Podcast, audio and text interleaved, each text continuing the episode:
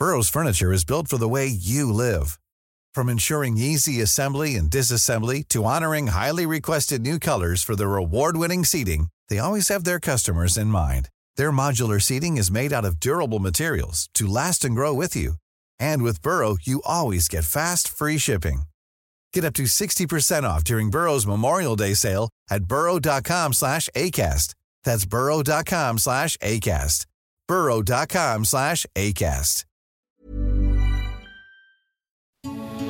Noticias. ¿Qué tal? ¿Cómo le va? Buenas tardes. Estás a punto de escuchar Yo soy Javier Alatorre. las noticias con Javier Alatorre. La vamos a pasar muy bien. Comenzamos. Y quiero bailar contigo, mi amor, porque la cumbia misteriosa le da poder al que la toca,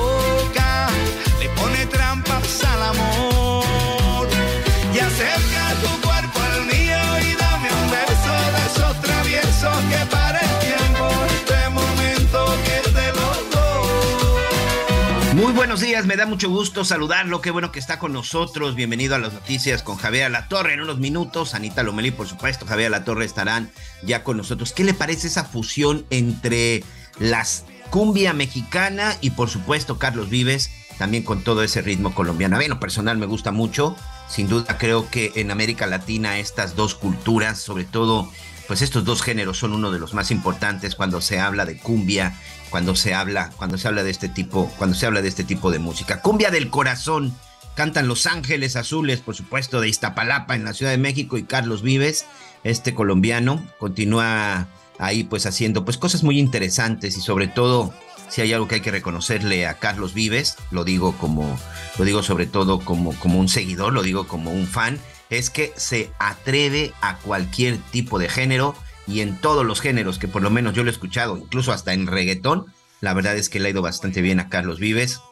Un abrazo, un abrazo por supuesto para todos nuestros amigos colombianos que nos escuchan a través del Heraldo Radio, tanto en México como en Estados Unidos. Ya le decía, esta fusión de la cumbia mexicana y la cumbia colombiana, al menos a mí, sí me gusta mucho, no sé usted, espero que también es parte de lo que estaremos escuchando y sobre todo, bueno, parte de lo que siguen haciendo Los Ángeles Azules con todos estos tipos de, pues con todo este tipo de duetos que la verdad han sido todo un éxito. ¿Qué tal? ¿Cómo está?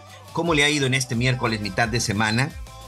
Así de rápido, ya lo decíamos, estamos ya pasando la mitad del octavo mes, ya prácticamente a nada de las celebraciones patrias y sobre todo, bueno, pues también ya muy cerca del regreso, del regreso a clases. Por cierto, la Secretaría de Educación Pública ya presentó lo que es el programa piloto del nuevo plan de estudios de educación básica. En este, bueno, pues se busca incluir a los maestros, a todos los docentes en el codiseño de los programas de estudios. Va a arrancar a partir del 29 de octubre en al menos 30 escuelas a lo largo del país. ¿De qué se trata? ¿De qué estamos hablando con este nuevo programa piloto? Bueno, pues quédese con nosotros porque hoy vamos a hablar con uno de los expertos para que nos trate de, pues para que nos trate de, de, de, de, mostrar el camino y sobre todo tratar de entender lo que es este nuevo diseño. Ha sido muy criticada las medidas que se han tomado hoy en la Secretaría de Educación Pública en esta administración.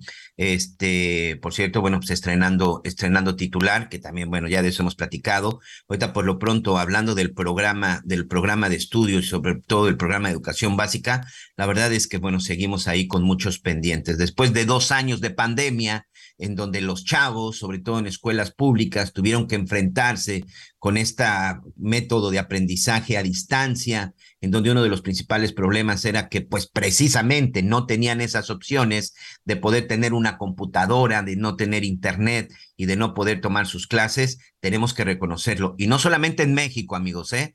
es a nivel mundial, también hay unos, unas cifras ya de la UNICEF que lo ha, que lo ha mencionado hubo un rezago educativo, sobre todo en la educación básica a nivel mundial, importante.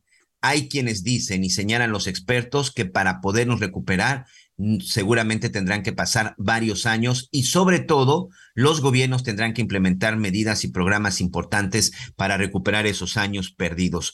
Hoy se está haciendo lo correcto en México. ¿Usted qué opina?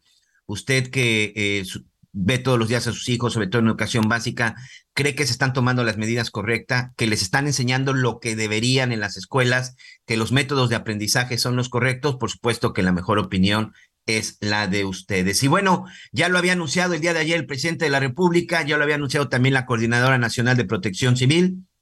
El gobierno de México ya tuvo contacto con una empresa alemana para recibir asesoría sobre el rescate de los 10 mineros atrapados en una mina de carbón en Sabinas, Coahuila. Laura Velázquez, la coordinadora de Protección Civil Federal, apuntó que en las próximas horas ya se va a sumar la empresa de Estados Unidos también a estos trabajos de asesoría, principalmente los trabajos que se quieren realizar y es donde se está pidiendo hoy ya la asesoría internacional es realizar un estudio real de cómo se encuentran las cosas abajo, saber exactamente en dónde y por dónde deberán de ingresar, porque pues ya lo hemos visto, han estado sacando agua, pero pues con las situación evidentemente que tiene que ver con la naturaleza, pues eso simple no se está vaciando. Al contrario, cada vez son más problemas para poder llegar.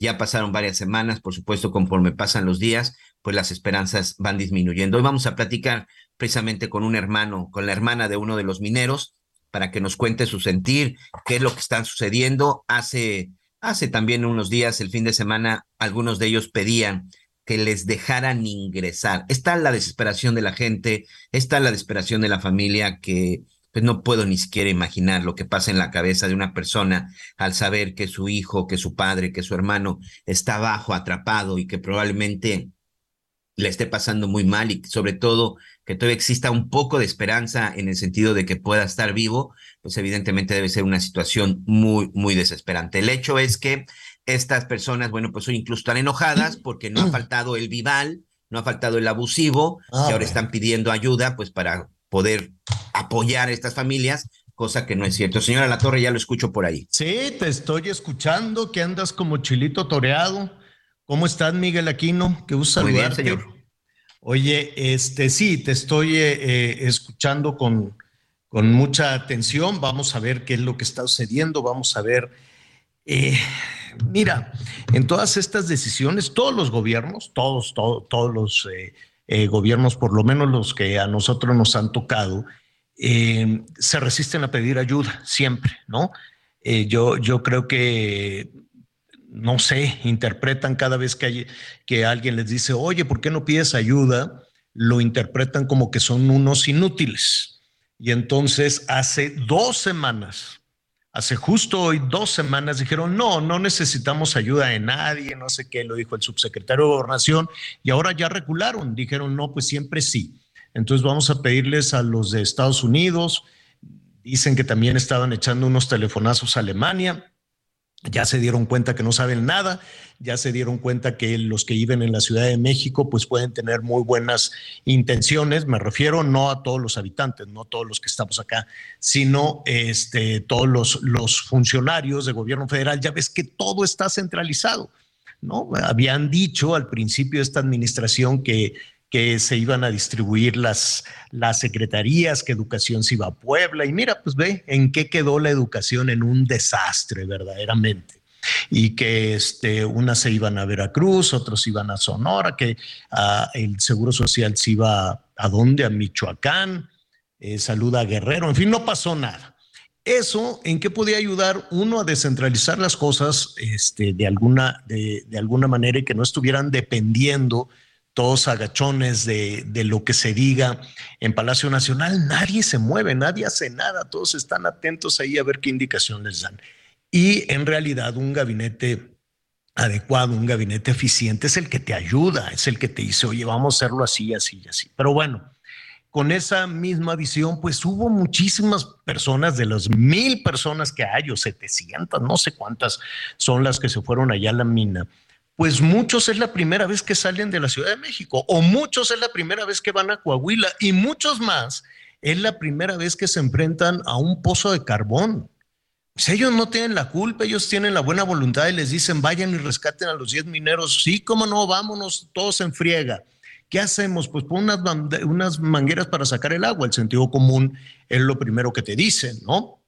Hay que sacar, hay que quitar el agua para este, ir a por los, por los mineros atrapados. El asunto es que es un río completo. ¿Cómo vas a, a, sacar por ese cañón de 60 metros de altura, ¿no? Una, una cantidad así de agua. La verdad es que se partió de la buena fe, se partió, yo reconozco que protección civil, que todo el mundo se estaban enfrentando a lo desconocido.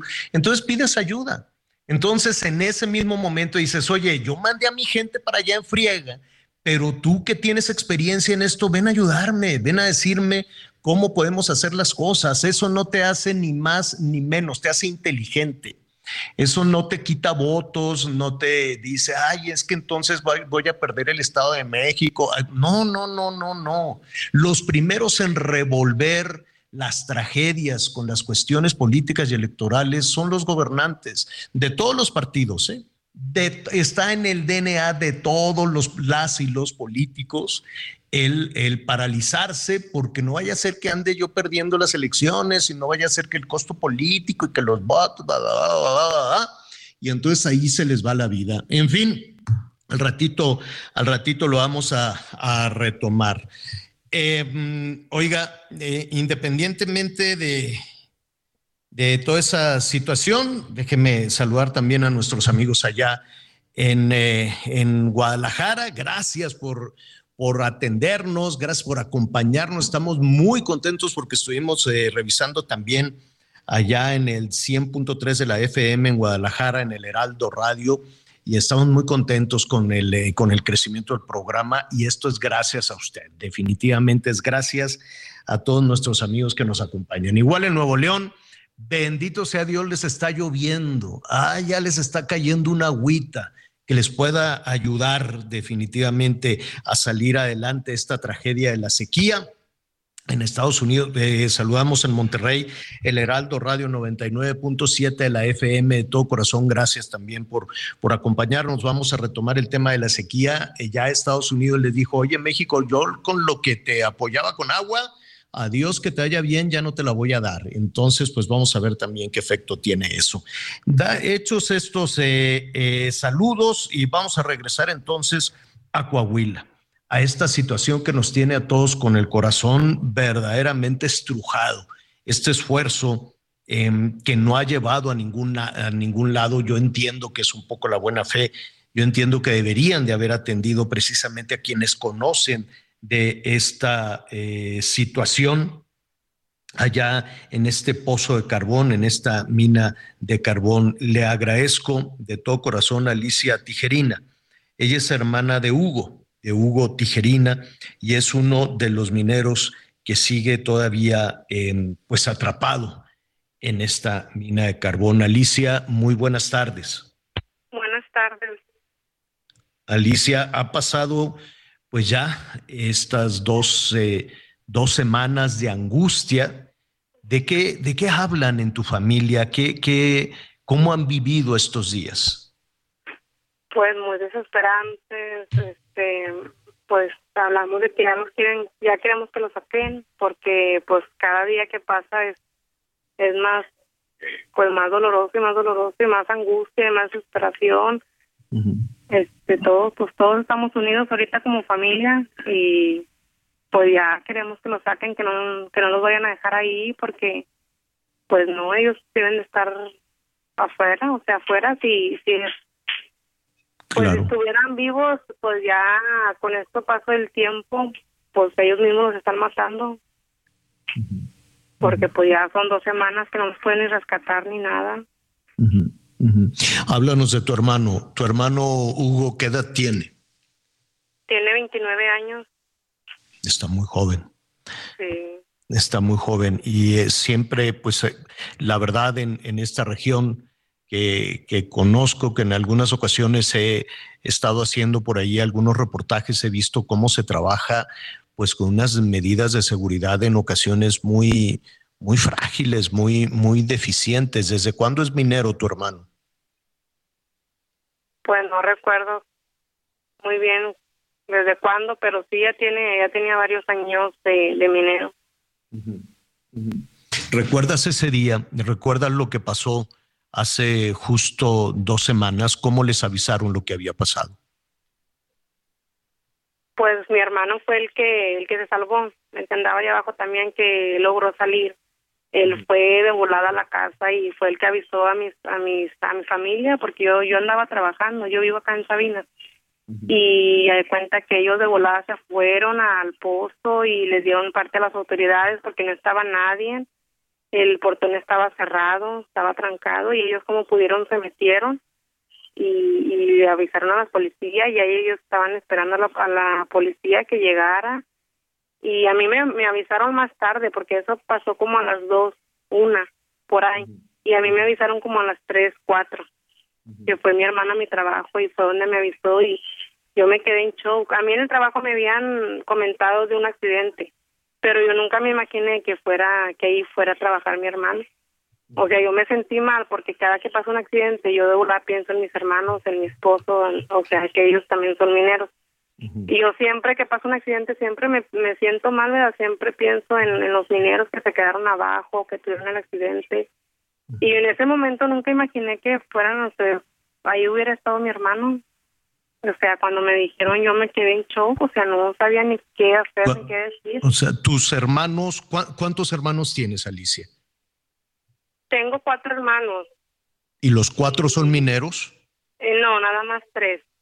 Tres. Nada más tres, sí. Tres hermanos son mineros. De tus tres hermanos mineros, uno es el que eh, quedó atrapado. Sí, Hugo.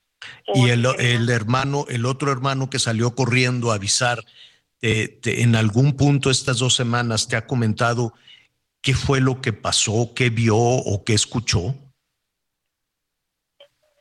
Pues yo nada más lo que lo que he escuchado, porque no he hablado muy bien con él, con mi hermano. Este, he escuchado que pues que él pues no sé, que él escuchó que, que el agua y ya cuando acordaron ya estaba el agua, este pues ya, ya estaba agua. Hasta arriba. Sí, como el pudo se salió. Uh -huh. Uh -huh. Y pues nomás Creo que se, que, que, que, se salió con el mismo, con el mismo impulso, con el mismo impulso del agua. Eh, ¿Qué les han dicho las autoridades? Hace unos minutos antes de conversar con contigo, Alicia, pues eh, veíamos que, pues que probablemente, no probablemente, todos los días están ahí y, y, hay muy buena fe y hay esta protección civil y hay mucha gente que no necesariamente sabe. Eh, ¿qué, le, ¿Qué les dicen? ¿Por qué? ¿Por qué el temor, como tú misma lo, nos lo has comentado, el temor de que, eh, de que en algún momento pues decidan parar y dejar a tu hermano y a sus compañeros eh, ahí en la mina? Es que hay mucha gente que se está ayudando, ¿verdad? Pero no sabe de minería. Hay los que deben de dejar, por ejemplo, el gobierno, el, el presidente, la alcaldesa, lo que deben de dejar es que los mineros que sí saben más o menos, o sea, que sí saben lo que lo que es cómo enfrentar la inundación, o sea, lo que, que hay allá abajo, ¿no? Ajá, o sea, que ellos hagan lo que tengan que hacer, lo que ellos saben, porque ahí andan, o sea, andan los los militares, todo eso. Ellos están preparados para para desgracias, ¿verdad? Sí, pero ellos no saben nada de minería ahí lo que deben de hacer es que los mismos mineros, los que están ahí al pendiente, los que están ahí de rescatistas, que dejen actuar, que los dejen actuar a ellos, porque ellos ya tienen, o sea, ya tienen más experiencia en eso. Ellos, ellos cuando a ellos se les llenan sus pozos de agua, cuando ellos llegan a trabajar, que ven que están llenos de agua, ellos se de volada empiezan a actuar y ellos lo, lo desahogan, o sea, sacan todo el agua por eso, o sea, es mejor, yo de mi punto de vista, que dejen actuar a los mineros, que les claro. pidan las opiniones a ellos, que claro. los dejen. ¿sabes de qué? ¿Cómo le hacemos aquí? Y a ellos ya les van a decir, ¿saben de qué vamos a hacer esto, vamos a hacer el otro? Yo diría que es más fácil. Claro, que, que les sea, pregunten a los que saben. Ajá, a los que saben. Oye, Porque ¿es verdad saben. que ustedes están pidiendo eh, dinero para, pues no sé, para apoyar a, a, a, las familias que tienen a estos mineros ahí atrapados? No, a mí me robaron mis, mis fotos, me robaron mi, mi, nombre, hicieron otra cuenta, otra cuenta de Face, y pero yo no estoy pidiendo dinero, ni, o sea, ni mi familia, nadie. Hasta ahorita no hemos estado pidiendo dinero la misma familia, los mismos amigos nos apoyan, pero nos dan directo el dinero. O sea, no nos están depositando. Yo no tengo tarjeta, no tengo estado de cuenta, no tengo nada de eso para que me estén depositando. Yo no, yo no estoy pidiendo nada. Yo eso, yo ni sabía, nomás que me enteré por mi hermana y mi concuña y los familiares que se enteraron y me empezaron a marcar y a decir, oye, ¿se está haciendo dinero? Le dije, no, eso no es mío. Y ya cuando yo empecé a revisar, ya lo habían borrado, el face falso, porque eso era un face falso. Pero no, yo de volada este, puse en las redes sociales que yo no yo no estaba pidiendo nada, no estaba pidiendo ni un tipo, o sea, no estaba pidiendo ayuda. Oye, Alicia, ¿y tú consideras que eso es de alguien de la misma comunidad o alguien de, de pues no sé, de la Ciudad de México, de alguna otra de, de Saltillo, ve tú a saber de dónde que quiera aprovechar esa desgracia? Sí, pues están aprovechando. Pues ahí decía Nuevo León, pero no sé si en realidad, en realidad sea de Sabina Nuevo León, mm. porque ahí le pusieron mm. Sabina Nuevo León. O sea, no sé si sean de allá o, o no sé, es que se están aprovechando de la situación. Pues hay que poner mucho cuidado en ese en ese tema. Ustedes no están les están dando algún tipo de apoyo, algún tipo de ayuda, ayuda emocional, ayuda económica. ¿Cómo cómo los están apoyando? Mm, no, hasta ahorita no nos han dado dinero. Pues a mi familia no, no sé, en el pozo. Eh, hay unas, hay unas, este, que nos están dando despensas, pero, pero no así tan seguido nomás, unas que otras. ¿Y algún tipo de apoyo emocional? ¿Hay algún especialista que se acerque a hablar con ustedes para enfrentar esta situación? Pues no, aquí en mi casa no, los especialistas están allá en el pozo, allá en la familia que están, o sea, mi familia que está allá, mis hermanos, mi cuñada, mis tías, allá están. Pero acá con mi mamá, mi mamá no ha ido al pozo porque no no permitimos nosotros que vaya, porque como ella se, Pone, o sea, se pone ¿Cómo está, ¿Cómo está tu mamá de estar deshecha? Sí, está muy deshecha, mi papá también. Válgame Dios. Alicia, este, te agradecemos esta comunicación. Si nos permite, nos gustaría estar en contacto contigo, con ustedes. Abraza a tus papás, abrázalos mucho ante la, la, situación que está viviendo hora tras hora. Y te preguntaría a ti, ¿qué, qué, qué esperanzas tienes, Alicia? Sí, muchas gracias. ¿A quién estamos escuchando al fondo? ¿Tu mamá? No, los niños. A los niños. Alicia, este, gracias, gracias este, por esta comunicación. y te preguntaba, ¿tienen al día de hoy, a dos semanas, todavía esta esperanza, quiero suponer? Sí, todavía tenemos esperanza de que rescaten a mi hermano pues vivo. Nosotros lo queremos vivo, pero se lo dejamos en mano de Dios. Él sabe lo que sea, si nos, si nos lo regresa vivo o, como él quiera, pero que ya lo saque. Tenemos Así la es, Alicia. Así es, la esperanza hay que mantenerla viva. Los milagros, Alicia, los milagros existen. No sabemos los recovecos y todo lo que pueda haber al fondo de, de, esa mina. Alicia, muchísimas gracias. Abraza a tu papá, abraza a tu mamá, a todos tus hermanos y aquí estaremos eh, atentos, pendientes a todo lo que ustedes quieran comentar. Muchísimas gracias, Alicia. Sí, gracias. Gracias, buenas tardes. Qué difícil, qué difícil situación. Em, toda una toda la familia mineros, Javier. Toda una familia de mineros. es parte de las, es precisamente parte de una tradición o parte de una cultura en algunas regiones del país, ¿no? En donde pues toda la familia eh, pues nace el abuelo, el padre, los hijos y por generaciones les van enseñando ese, ese oficio que yo he escuchado a algunos mineros que dicen, pues ser minero no es un trabajo para cualquiera y coincido completamente, señor. Sí, sí, sí, la, la verdad es que es cierto y nuestro país efectivamente tiene toda una gran tradición en ese, en ese sentido. Oiga, vamos a estar entonces tomando el tema del agua. Ahí, eh, en medio de toda esta situación, después de una pausa, le voy a contar la buena. La buena es que eh, hay dos acciones que se han anunciado en las últimas horas que pueden ayudar con el asunto de la economía de los precios que nos traen a cachetadas. Todos los días aumenta algo, todos los días. Y mire, de los útiles escolares, ¿qué quiere que le diga? Qué barbaridad, qué precios los uniformes, los zapatos, los cuadernos, los lápices. Después de la pausa, le voy a decir qué dos acciones fuera de nuestro país podrían ayudar, no de manera inmediata, pero podríamos empezar a tocar fondo en la cuestión de la carestía. Se lo voy a contar después de esta pausa, después de los anuncios.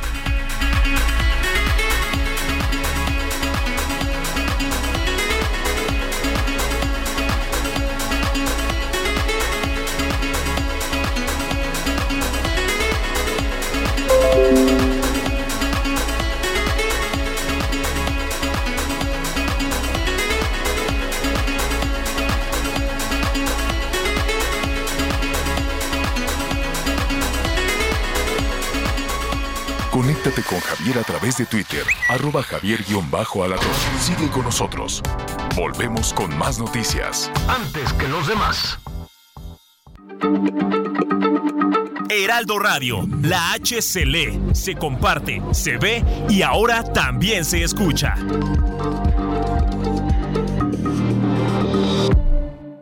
Todavía hay más información. Continuamos. Soriana encuentras la mayor calidad. Lleva pollo entero fresco a 38.90 el kilo. Sí, a solo 38.90 el kilo. O la milanesa de res pulpa blanca a 158 pesos el kilo. Sí, a solo 158 pesos el kilo. Soriana, la de todos los mexicanos. Agosto 17. Aplican restricciones. Las noticias en resumen. El embajador de los Estados Unidos en México, Ken Salazar, informó que Nayarit, Estado de México y Coahuila mejoraron en su nivel de alerta de viaje en la revisión integral anual de crimen y seguridad en México. Sin embargo, Zacatecas, Colima, Guerrero, Michoacán, Sinaloa y Tamaulipas se mantienen en la lista de no viajar. Luego de haber sido reportado como desaparecido desde el pasado martes 9 de agosto, autoridades de Sonora confirmaron el hallazgo sin vida del periodista Juan Arjón López. La fiscal Claudia Indira Contreras señaló que su cuerpo presentaba signos de violencia, un golpe en la cabeza, posible causa de muerte. La Guardia Nacional estará pendiente en el Mundial de Qatar 2022. Así lo informó el titular de la Secretaría de Relaciones Exteriores, Marcelo Ebrard. También anunció la creación del Centro México-Catar para apoyar a los 80 mil aficionados que acudirán a dicho evento deportivo. Y atención porque hoy el dólar se compra en 19 pesos con 76 centavos y se vende en 20 pesos con 19 centavos. Muy bien, muy bien. Eh, gracias, gracias Miguel. Gracias, Anita Lomelí. ¿Cómo estás, Anita? No te habíamos saludado. Aquí estoy, muy buen día, qué gusto saludarlos para recordarles que hoy es el Día Internacional del Peatón, que la verdad llevan la peor parte, sobre todo en esta época de lluvia, y también feliz día a los médicos veterinarios. Ah, esos hay que aplaudirles verdaderamente. Bueno, pues en un ratito vamos a, retomar también esa situación. Te estaba escuchando, Miguel, ¿cuáles son los estados? Hizo la recomendación entonces el gobierno de los Estados Unidos. ¿Saben qué? A Zacatecas ni vengan, qué pena, ¿eh? Porque es uno de los eh, eh, destinos este, virreinales, a mí no me gusta decir coloniales, de arquitectura virreinal. Este, y ya que estábamos hablando también de la tradición de la minería, este, en fin, hay tantas cosas hermosísimas en Zacatecas, pero está en primerísimo lugar de violencia, ¿no? Así es. Zacatecas, Javier. Colima, también sin duda, bonito estado. Guerrero, Acapulco, Cihuatanejo, Tasco, Michoacán, Sinaloa y Tamaulipas. Esos seis estados son los que mantienen la alerta en Estados Unidos y en donde la recomendación del gobierno de los Estados Unidos a su gente es no viajar a estos estados por cuestión de seguridad. Bueno, pues eh, enviamos un, abrazo a nuestros amigos que nos sintonizan en Colima, que nos sintonizan en Zacatecas, en Sinaloa también lo pusieron. ¿Y por qué Sinaloa? Bueno, pues ¿por qué Sinaloa? Pues por la violencia. ¿Cómo? ¿Por qué? ¿no? Pues sí. También. ¿Por qué? Pues por la violencia. Qué pena. Oiga, ya que estamos en este asunto de los Estados Unidos, fíjese que aquí pues hemos hablado del tema de la sequía. Hay muchos, este, sobre todo muchos funcionarios, sobre todo muchos gobernantes que eh, han negado definitivamente el tema del cambio climático. Porque eh, eh, con esa posición te permite no hacer nada, ¿no? Decir, no, esas son puras invenciones de un científico loco y, pues de las redes sociales y no. Entonces lo, niegan sistemáticamente. ¿Por qué aceptarlo? sería modificar necesariamente todas tus políticas sociales, tus políticas económicas, tus políticas ambientales. Por cierto, ayer el eh, presidente Biden anunció su, ya ha hecho andar, no lo anunció, ha hecho andar su plan para contener la inflación, donde la mitad del presupuesto, que si no me equivoco son 340 mil millones de dólares, una cantidad enorme, brutal de dinero, imaginarla, pues va precisamente en esa ruta, ¿no? En, en, cuidado del medio ambiente, hay estímulos fiscales si te quieres comprar un carrito este, eléctrico que no contamine, va a haber ahí, este, ¿cómo se llama? E, estímulos. Eso están haciendo en los Estados Unidos, están haciendo en Canadá, en muchos otros lugares. Aquí no, aquí le estamos apostando a los combustibles fósiles, al carbón, y ya ve la tragedia que también esto ha ha detonado, el, al combustóleo, en fin, a todo este tipo de, situaciones. Por lo tanto, negar el calentamiento global eh, sería una posición que te da un respiro y dices, no, ahorita ni le muevas porque yo tengo que estar repartiendo dinero, etcétera, etcétera. En medio de toda esa situación del calentamiento global está la sequía. Y en México estamos viviendo una temporada de sequía bárbara. En Europa, ¿qué quiere que le digan? Es más, en Inglaterra que les llueve todo el año, pues ya les dejó de llover y ya tienen también una situación de sequía, con una inflación bárbara, por cierto. Hoy estaba viendo, es el primer país europeo que llega a, los dos dígitos en ese sentido, pero bueno, es otra situación. Y en, eh, en, esa, en ese contexto, pues se tienen que revisar muchísimas situaciones. Mire, México y Estados Unidos en, eh, eh, compartimos el tema del agua desde hace muchísimos tiempos, sobre todo en la cuenca del río Colorado, ¿no? Y el río Colorado, pues hay una cantidad de agua para México, hay una cantidad de agua para Estados Unidos, México tiene un déficit, tiene una deuda por ahí, y Estados Unidos le dijo, ¿sabes qué? De esta cuenca, el agua que te damos, pues vamos revisando, vamos viendo qué fue lo que pasó, qué ha sucedido y hablaba yo del calentamiento global porque este acuerdo de la cuenca, pues si no me equivoco, tiene 80 años, 70, 80 años. Las condiciones evidentemente eran otras. Y si no, que nos lo cuente Armando Guzmán, que como siempre me da muchísimo, muchísimo gusto saludar. ¿Cómo estás, Armando? Con mucho gusto estar contigo, Javier, y con Anita y con Miguel. Buenas tardes. Hola. Buenos días. Buenos días. Ustedes son tardes. Pero ah, te estaba escuchando y el otro día veía las en México y pensaba que alguien pudo guardarla en algún lado porque la vamos a necesitar. Y estaba escuchando a Anita hace un momento hablar de las lluvias en la Ciudad de México y la envidia que le tiene a la Ciudad de México en ese sentido todo el oeste de los Estados Unidos. Mira, esta es una crisis que solo la lluvia puede resolver, Javier. Los embalses más grandes de Estados Unidos, que lleva el río Colorado, se están secando y varias presas podrían dejar de producir energía eléctrica. El oeste de Estados Unidos tendrá que reducir su consumo de agua, les guste o no. Ah, hay un hombre que, por cierto, es muy popular en California, se llama Adele Hill, y uh, este hombre es el gerente de manejo de aguas de California del Sur. Y dice que esta es una crisis que no hemos visto en la historia. El gobierno de Estados Unidos tuvo que declarar por eso la emergencia de la que hablas, que es una emergencia de primer nivel, para conservar el agua que aún le llega a más de 40 millones de personas en siete estados del oeste de Estados Unidos y a millones de mexicanos. En México, Arizona va a perder el 21% del agua que, que, usa, 21%, Nevada el 8% y el gobierno de México pues ya tuvo que aceptar un recorte de 7% al agua que comparte del mismo río Colorado.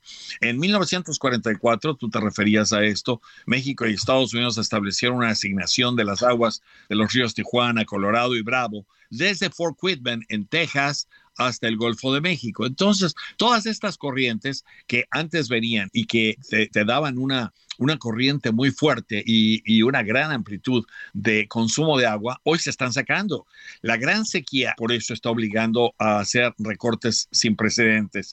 Y te voy a decir, estaba yo viendo algunas imágenes en las que, que por cierto, si me invitas hoy a tu programa, eh, en la noche a Hechos, te muestro para que veas el, río Colorado, la superficie del río Colorado y cómo esto va a través del cañón de Colorado, para que veas hacia arriba.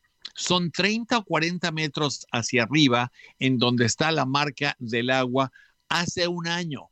30 o 40 metros ha se ha bajado, se ha reducido eso en un año, Javier. O sea, es, verdaderamente dramático. Y entonces, por eso dicen en California y en los estados del oeste, ah, que hoy se vive la peor sequía en 1200 años y el exceso de uso crónico está drenando el lago Mead y el lago Powell en más de un cuarto de su capacidad. Es, verdaderamente dramático. Oye, Armando, em, Mira, eh, siempre estamos eh, señalando a los ciudadanos, por lo menos en México, de que somos los responsables de toda esta crisis por el agua, aunque no es necesariamente tan cierto. A, fuerza de, golpes por los cortes de agua, en fin, una situación que tú conoces en nuestro país en el tema urbano y en el tema rural pero la gran mayoría del agua se nos va en el campo, en un campo que no está tecnificado, en un campo que sigue con técnicas del siglo XVII, el siglo XVIII, tú vas a ver, y em, se nos va ahí la, una enorme cantidad de agua. Sin embargo, seguimos teniendo eh, per cápita un consumo muy grande de agua, más o menos 300 litros. ¿Cuál, eh, viendo, escuchándote en esta emergencia, pues no, los norteamericanos, em, los chinos también están a la cabeza y ya me refiero, y, me estoy refiriendo a los ciudadanos, no a la industria, no al campo, en el consumo de agua. Así es. Sí, sí, sí.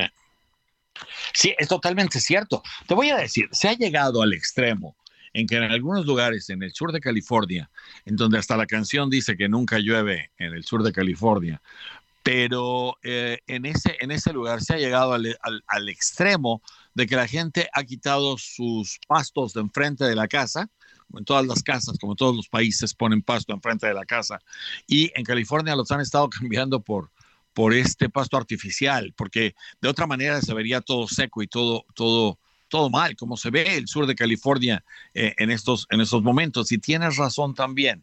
En Estados Unidos, la mayoría de la, del agua se usa para la agricultura. Aquí sí está tecnificada y el, el uso del agua es, eh, eh, es, es, muy, muy, muy avanzado y muy eficiente, efectivamente.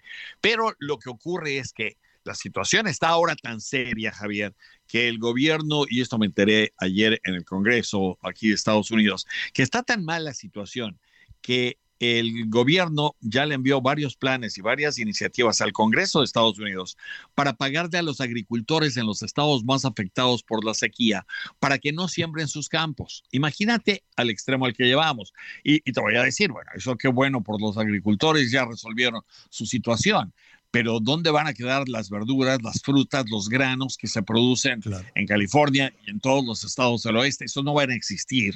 o sea, ah, les están diciendo, te doy este dinero, te doy este subsidio, no, no, no, en esta, esta este, temporada no vas a sembrar porque no hay agua. ¿Así es? Exacto, exacto, así es. Así es. No, no, no, no, no, es, patético. Entonces, verdaderamente, la situación es muy seria. Ah, hay, ah, hay, hay tratados entre México y Estados Unidos que van a tener que, que reformarse. La discusión de agua, sobre el uso de agua entre los dos países, ha llegado a momentos difíciles, pero lo han podido arreglar. Y ahora lo que pasa es que no puedes ya protestar, ya no puedes decir, oye, no, eso no es lo que dice el tratado, vamos a renegociarlo. Simple y sencillamente no hay agua. Y, por ejemplo, si se llegara a, a un nivel en el que se habla de orilla cero, que no, no sé en realidad cómo se traduzca eso en, en México, uh, en español. Yo creo que no hay traducción porque esta es una cosa medio técnica que usan los señores que se encargan esto del agua, pero si se llegara a ese nivel de sequía, la, la presa de Hoover en uh, Nevada dejaría de funcionar y esto dejaría de darle luz a Las Vegas, a Phoenix, a Los Ángeles. No, no, no, no, no, es verdaderamente, es verdaderamente angustiante. El cañón de Glen y las presas de Hoover no podrían ya suministrar agua y con eso tampoco podrían generar electricidad pues habrá, seguramente van a poner el acuerdo sobre la mesa, un acuerdo que le ha significado muchísimos más problemas a México que a los Estados Unidos, ¿no? México siempre anda buscando el pretexto, no el pretexto, el argumento, la justificación, porque no puede cumplir con las cuotas establecidas hace casi 80 años, donde las condiciones climáticas eran absolutamente distintas. El mundo cambió, la industria cambió, la, vida cambió absolutamente, ¿no? Ahora habrá que sentarse también a negociar ese tipo de cosas. quisiera aprovechar esta comunicación contigo, Armando, porque el anuncio que hizo el presidente Biden en su, en su plan, en su ruta contra la carestía, contra la inflación, fue muy importante. Es cierto, es cierto. Y lo que pasa es que es una situación desesperada. Él desde un principio, oh, para tratar de aminorar el efecto de la pandemia, había propuesto una serie de, medidas que eran para realmente tratar de, ah, estimular a la economía con una serie de, construcciones y una serie de replanteamientos, por ejemplo, de la infraestructura física de Estados Unidos, que tiene muchos problemas. El tipo fue, a, el señor presidente fue ahí a, una, a un puente en... Ah, eh, eh, eh, en, Colorado y hablando de la situación y de lo mal que estaban los puentes. Y el puente se le cayó, el puente de Juntos se cayó mientras él estaba hablando. Entonces lo ayudaron en ese sentido. Pero la situación está muy mal y él trataba de realmente mover todo esto. Entre eso está lo que tú decías acerca de los autos ah, ah, eléctricos en los que el gobierno ahora, para tratar de aminorar el impacto que estamos teniendo en, el clima, ah, está dándoles estos subsidios a la gente. Hay una cosa, y esto la gente en México lo tiene que, tiene que darse cuenta, en menos de, en siete años, para el 2030 y para el 2035, fábricas como General Motors y Ford Motor Company dejarán de fabricar motores de combustión interna se pasarán todos a, los autos eléctricos. Y antes había autos eléctricos en, Estados Unidos que costaban muy caros y que eran de una o dos marcas solamente. Hoy todos los fabricantes, los coreanos, los japoneses, los americanos, los, alemanes en Estados Unidos, están vendiendo automóviles eléctricos, ya ni siquiera híbridos, que son mitad y mitad gasolina y, y mitad eléctricos, sino ahora están yéndose a la cuestión eléctrica y eso va a cambiar totalmente la economía en Estados Unidos. Imagínate tú los talleres, las herramientas, todo, todo es un cambio enorme y además tienen que resolver qué hacer con tanto auto de combustión interna. En eso están, pero lo están haciendo muy en serio y para eso es parte de este dinero. Oye, Armando, escuchándote hace aproximadamente un mes, más o menos, eh, hay un supermercado muy popular en Alemania, no recuerdo bien el nombre, pues porque además está en alemán, From algo, ¿no? Eh, bueno, es, es, un supermercado que tú vas con tu carrito, como el supermercado que, que eh, como el cualquiera es el Publix o el que sea, ¿no? O Walmart o algo así. Este, ya pueden comprar un carro chiquitito, compactito, puedes comprar un coche eléctrico. Volaron, evidentemente.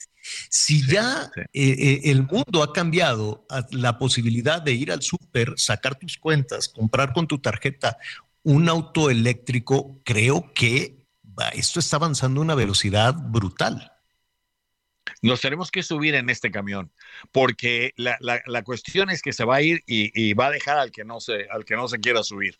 Es, la, es una forma de cambiar todas las economías y ah, esto va a tener que ser las, las, reservas de petróleo y todo eso, los que se quedaron y, y lo que se consumió, que bueno, lo demás se va a tener que quedar porque el ambiente va hacia allá. Y hay ahora también subsidios para, para que las casas pongan techos estos de absorción de, de calor y los solares de energía solar para calentar la casa, porque aquí hay que calentarlas, hay que enfriarlas, hay que calentar el agua, etcétera.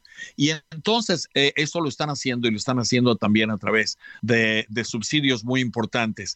Antes era un lujo, hoy es una necesidad y la gente está tomando muy en serio este, este tipo de cosas. Porque si no cambiamos, como digo, cuando tú ves esos niveles del río Colorado bajarse 30 y 40 metros de la superficie de lo que era hace un año, pues entonces se están diciendo este río va a estar seco en menos de cinco años y eso va a ser una, una tragedia. Entonces hay que evitarlo y mientras hay que inventar cómo, cómo, se cómo, cómo hacer llover porque no han podido hacerlo en toda la historia.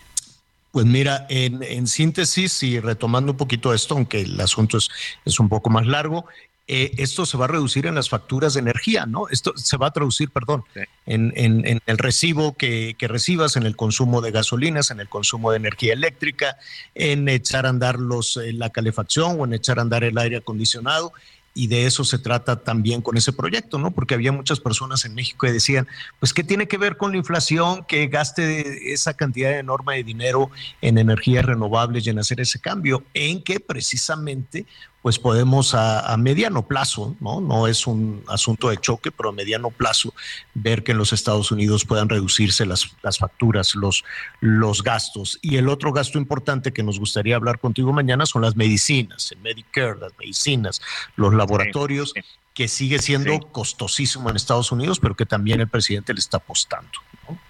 Cierto, cierto. Y eso es muy importante, es una receta nueva.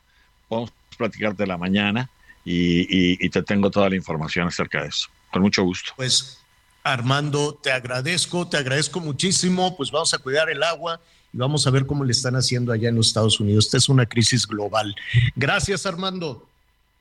Un abrazo, Javier. Saludos, Anita. Saludos, Miguel. Bye, bye, bye. Armando Guzmán. Gracias, gracias. En, Washington. Imagínense cómo están las cosas, ¿no? Oye, pero fíjate este que es bien importante lo que, lo que señalaba Armando que sinceramente en lo personal no había visto esa dimensión que también en México, que la falta de agua también en algún momento te va a generar falta de electricidad. Regresamos al tema de esta autosuficiencia para poder tener nuestra propia energía a través de los paneles solares o incluso a través de otros pues mecanismos como dicen, de esos ventiladores feos que se ven en el camino. Eólicos, eólicos. Claro, de la energía eólica. No son feos. pues mira, se vale, se vale recular, ¿no? Se vale rectificar. Hace tres años dijeron nada, este, nada solar, nada eólico, está muy feo. Eso son una bola de bandidos, son fifí, son conservadores. Vamos a regresar al siglo XVIII, vamos a explotar todo esto y era muy romántico, una posición muy romántica de todos en fila, explotemos el carbón, las minas, saquemos el petróleo. Pues sí, probablemente eso funcionaba hace 100 años, 80 años. Hoy el mundo está cambiando. Ahora, no pasa nada, se puede rectificar en el momento que sea. ¿Cuándo, cuál, es el, momento para tomar la mejor decisión? Y esto es a título personal, a título familiar. Cuando dices, ¿cuándo, ¿cuándo sería el mejor momento en cuanto te des cuenta y corrijas? Olvídate del pasado. Bueno, ya, ¿no? ¿A cuánto nos ha sucedido? Chin, no debí de haber comprado esto, no debí de, haber gastado en aquello.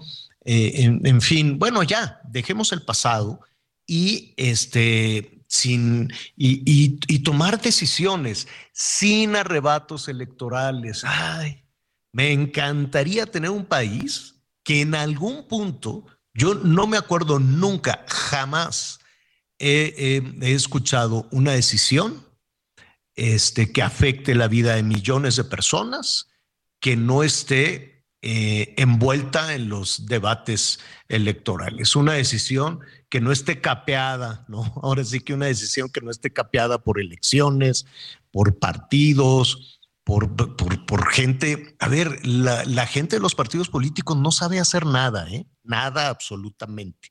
Lo digo, me refiero de provecho para la ciudadanía.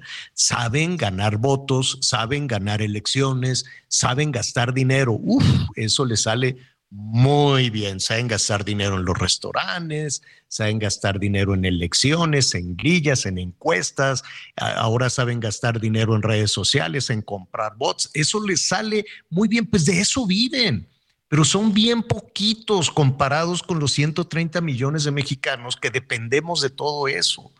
Entonces, ah, ojalá se tomaran estas decisiones que vemos que ya tenemos encima de cambio climático, de la falta de agua, de que la pobreza aumenta, todo ese tipo de cosas, sin que necesariamente pasen por esa nata terrible. Ellos no tienen la culpa. Los políticos del Verde, Movimiento, del PAN, del PRI, de Morena, pues, pues ahí hemos visto cómo se dan, se jalonean, se dan de sillazo. Los de Morena son exactamente iguales que cualquier otro partido político. Así es, y en el mundo, ¿eh? no nada más en México. Y en el mundo, así son. Javier, algo importante, hay muchas personas que vivimos en edificios. Sí es necesario, pues, entrar en conversaciones con, con los vecinos y, y, buscar la forma, en algunos casos, de convencer los paneles solares eran muy caros, no son baratos, pero sí ha cambiado la situación en cuanto al precio. Y por supuesto que vale la pena en todos sentidos. Pero pues ya hablaremos de esto en otra ocasión, particularmente de los paneles solares, porque sí también hay gente que dice, no, yo para qué quiero eso. No, sí, sí, sí jalan, ¿eh?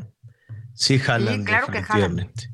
Y, y tenemos que pues, recuperar, digo, ya si en su momento se dijo por la motivación que sea, pues ya no pasa nada. ¿Para qué seguir?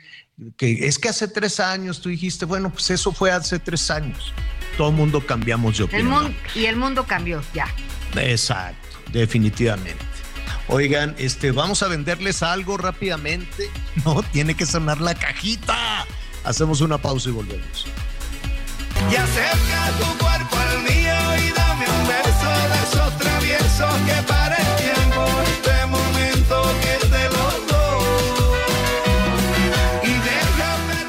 con Miguel Aquino a través de Twitter, arroba Miguel Aquino. Toda la información antes que los demás. Ya volvemos.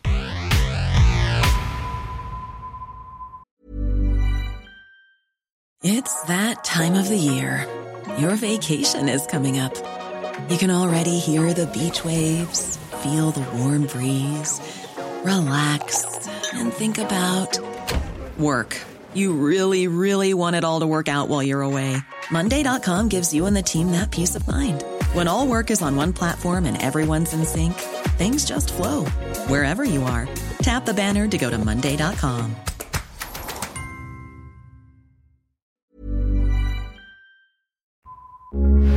Heraldo Radio, con la H que sí suena y ahora también se escucha. Todavía hay más información. Continuamos.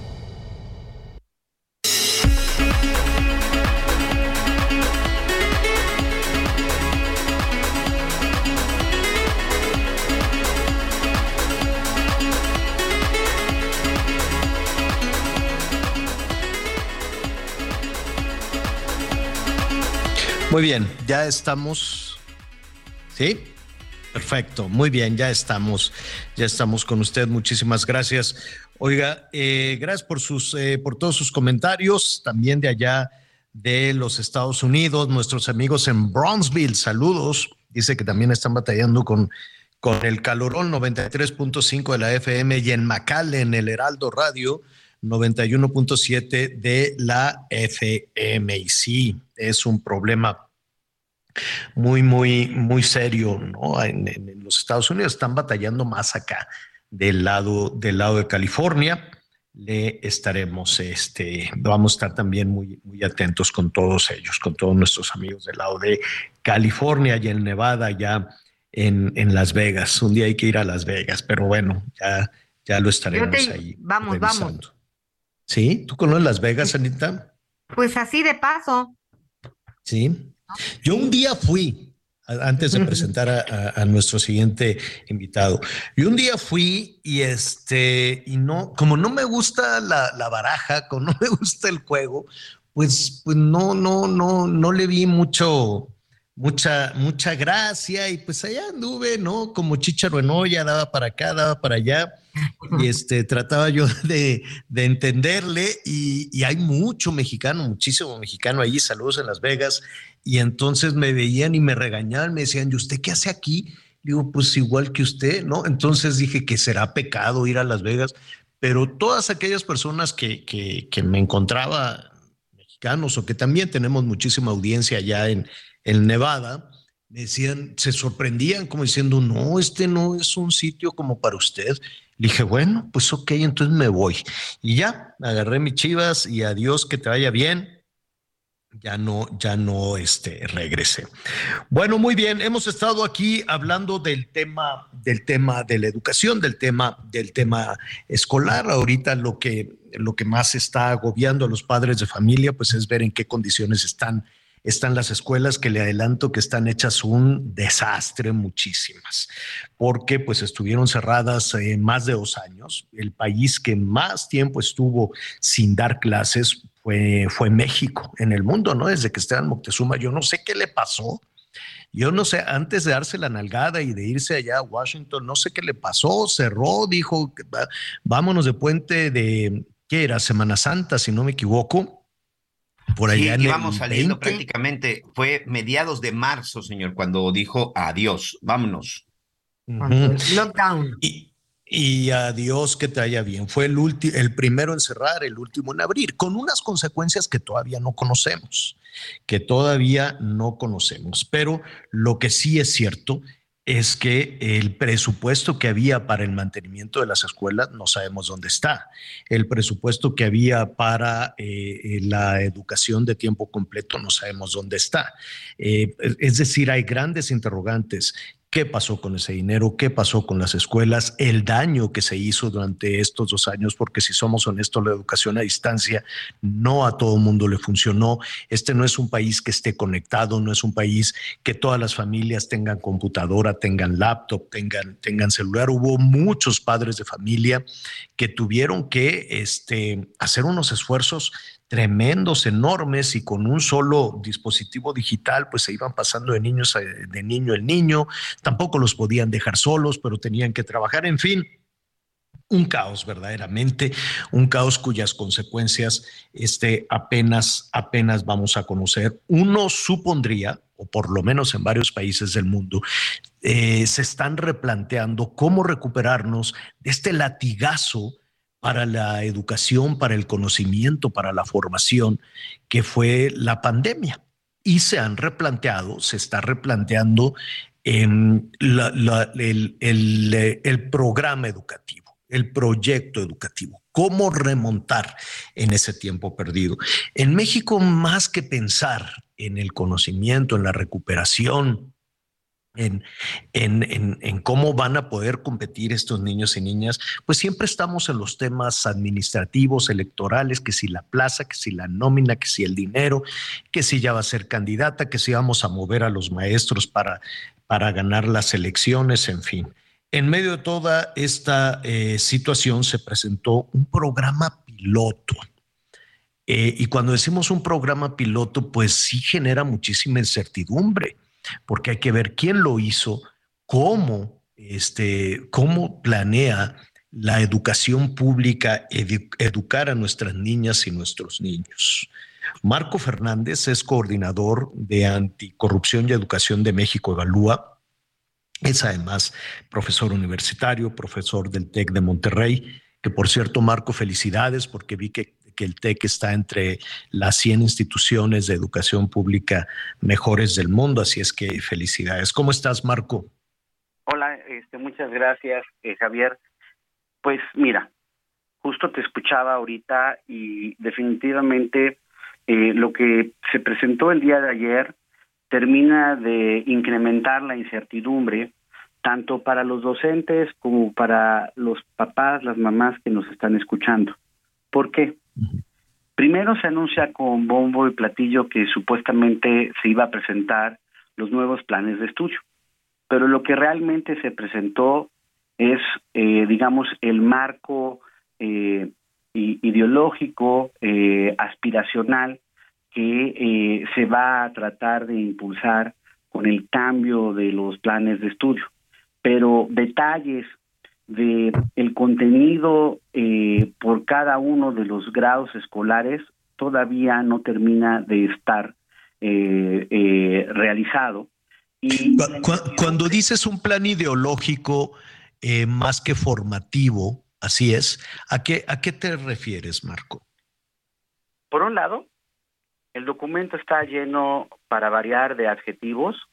Por ejemplo, decir que lo que hay que cambiar es este la educación eh, que ha sido colonial eh, pues yo con toda franqueza, pues no observo eh, el colonialismo que según este pues los que hicieron el documento de la SEP hay hoy en la educación de México.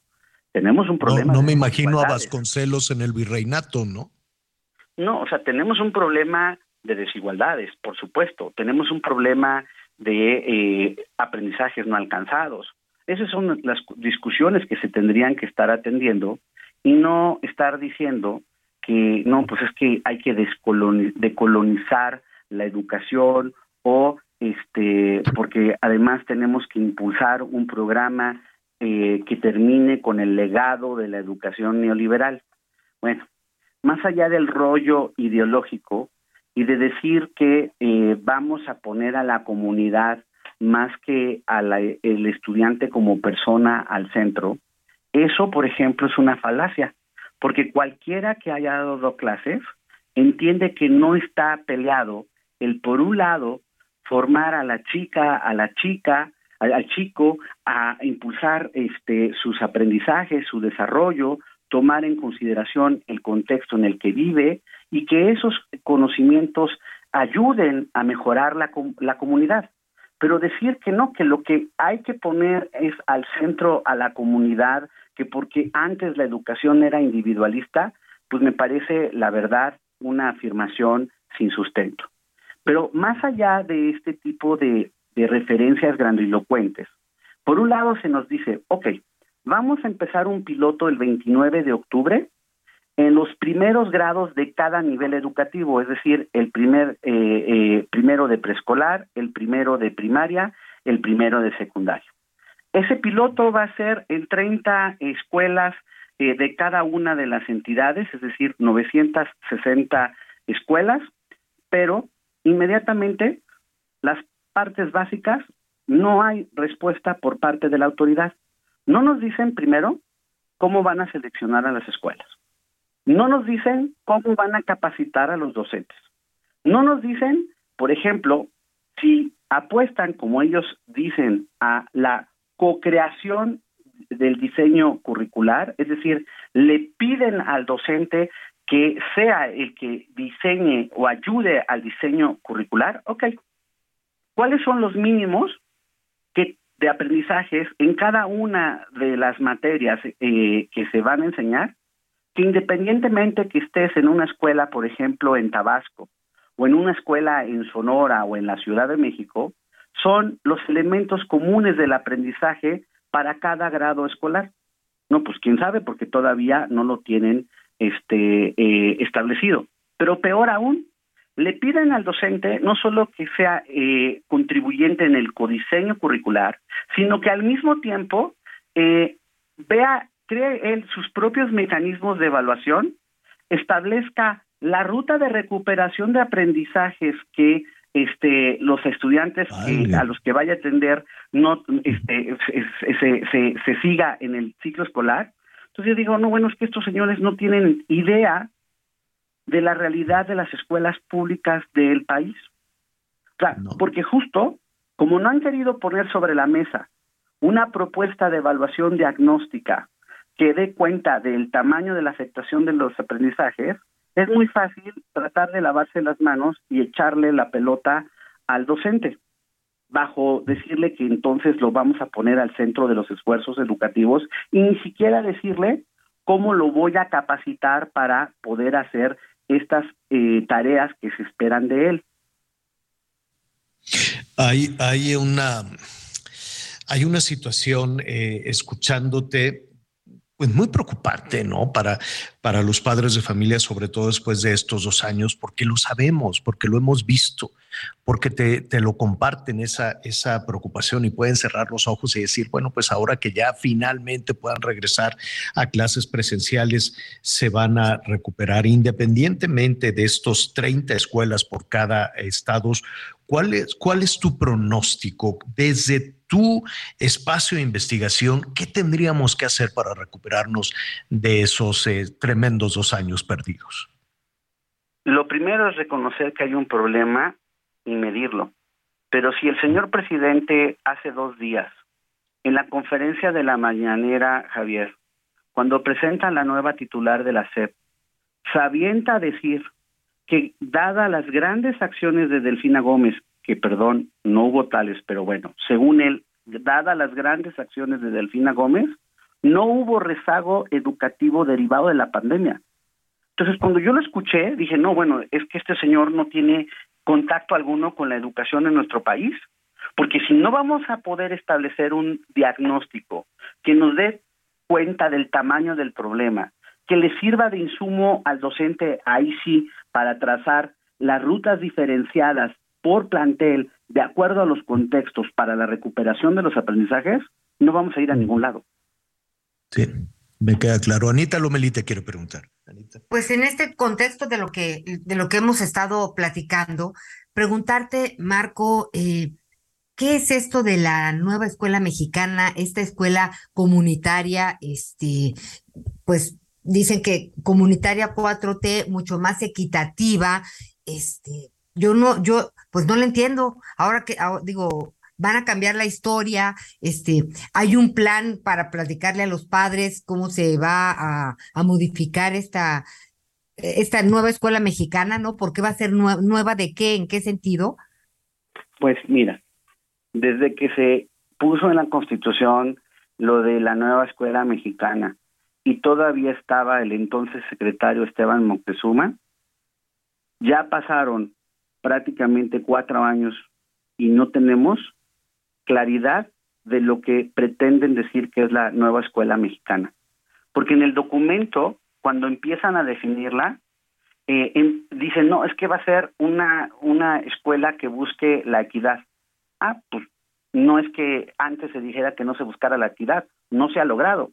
Y si este gobierno, por ejemplo, cancela las escuelas de tiempo completo, que son las escuelas que eran dirigidas a los menos favorecidos para precisamente tener mejores oportunidades educativas, pues yo no entiendo entonces cómo lo nuevo busca la equidad si precisamente lo que estás haciendo es destruir oportunidades educativas para la equidad eh, de acceso a la educación. O por ejemplo, repartes más becas, sí, es cierto, aumentaron las becas, pero nosotros hicimos el análisis de la distribución de las becas con los datos del gobierno y entonces termina pasando que las becas eh, para los segmentos de menores ingresos en la distribución del ingreso han disminuido, las del primer quintil, se llama así en la distribución del ingreso, y las del quinto quintil, que es eh, los de los recursos, eh, pues digamos, que tienen más recursos, estudiantes de más recursos, esas becas han aumentado.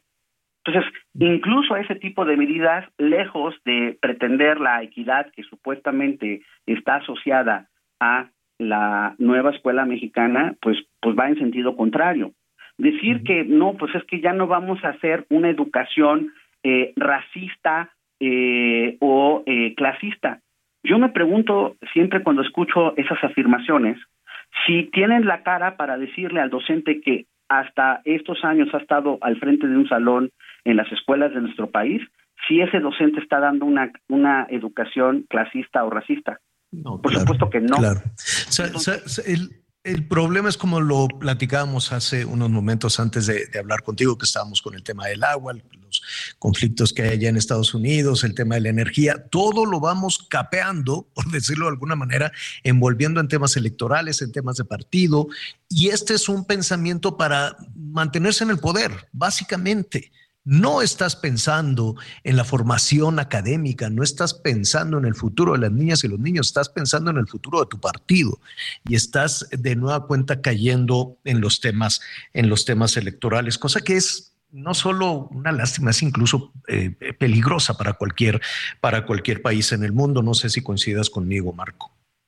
Sobre todo porque en verdad, para todo aquel que tiene una hija, un hijo, o una sobrina, un sobrino, una nieta, un nieto, y que está yendo a la escuela, sabe que estos dos años fueron muy difíciles, que no aprendieron todo lo que tenían que aprender. Y si no hacemos esfuerzos como país para corregir esas afectaciones en aprendizajes, el costo va a ser mayúsculo, en primer lugar, para, la, para esta generación, pero en segundo, para toda la sociedad en su conjunto. Claro. Y después hablamos de, la, de la escuela de tiempo completo, porque independientemente de la educación, hay, un asunto ahí, Marco, que tiene que ver con, con salud. Hay que reconocer que en nuestro país, y no nada más en nuestro país, ahorita es, es inevitable que también compararse con, los Estados Unidos en muchísimas cosas. ¿Por qué? Por nuestra vecindad y por, un montón de, situaciones, no solo comerciales, que, compartimos. Pero el suspender el, programa de, ¿cómo se dice?, de tiempo completo, suspendiste también la posibilidad de una, de, de que tuvieran alimento de que tuvieran esta este, posibilidad física, emocional, psicológica, cada niño, cada niña que recibía alimento que no recibe en su casa por las cuestiones que tú quieras, básicamente por pobreza, por pobreza extrema, y dejó de recibirlo en la escuela, las consecuencias de no haber recibido ese alimento todavía no las vemos, Marco. Entonces son, son mucho. ¿sí? Y es que mira, Javier, ahí se liga varios de los temas que, has mencionado. Uno, el gobierno dijo que tenía un documento eh, en el que había hecho el estudio del por qué supuestamente las escuelas de tiempo completo no funcionaban. Eh, tus compañeros de Animal Político solicitaron por acceso a la información el dicho ah, documento y la Secretaría de Educación Pública dice que no encuentra el documento. Es decir, que se les traspapeló. No es cierto, que no es cierto que, el documento. pues sí, pero yo recuerdo que uno de los argumentos que, que daba Delfina antes de, de irse de campaña era, es que no están viendo cómo están las escuelas, como diciendo, quieren que les dé de comer o que repare las escuelas. Había presupuestos diferentes para eso. Y nada más. y de este, hecho, y de hecho vino el segundo engaño, porque ante la presión que hubo de este tema, dijeron, no, es que la escuela es nuestra, va a sustituir y con eso los papás van a poder eh, financiar para tener esquemas similares de los de tiempo completo. Y eso no ha ocurrido porque el dinero que les dan es muy poco y solo alcanza para una de tres. O reparas eh, algún aspecto de la infraestructura de la escuela o le pagas a los maestros que están en jornadas más ampliadas para hacer esta parte de tiempo completo o pagas para los alimentos de los estudiantes. No es cierto que les están dando el dinero para poder cubrir estos tres rubros. Y peor aún, también omite el presidente convenientemente que la Auditoría Superior de la Federación, al hacer una primera revisión de la escuela es nuestra, revisó el 26% de los recursos ejercidos y en esa muestra encontró en el 50% de las escuelas irregularidades que van, por ejemplo, de que los comités de papás o mamás son presionados por los servidores de la nación, de la Secretaría del Bienestar, a construir a reparar la escuela con el constructor que ellos les dicen, bajo la amenaza de que si no lo hacen, les retiran el apoyo. Marco, hay muchísimo. hay muchísimo tema. Hay muchísimo tema para compartir. Nos gustaría, además, estamos preparando un, documento, estamos preparando una serie de, reportajes ahora previo al, al, regreso a clases. Nos gustaría también platicar contigo para la, para la televisión. Nada más les dejo rápidamente ahí un, un, dato. Esta situación alimentaria de la que estamos hablando, independientemente de la académica, independientemente del conocimiento, es eh, importantísima allá en, en, los Estados Unidos la inseguridad alimentaria la están tomando con mucha seriedad, ¿no? Lo que pasó con los niños encerrados y que no recibieron esa, esa este, alimentación adecuada, ¿no? Igual y comían churritos o no comían nada, ¿no? Cree usted que todos los niños tienen la alimentación asegurada en su casa también en los Estados Unidos. Pero lo están tomando con tal seriedad que estoy viendo, estoy eh, retomando datos de California, y de Maine.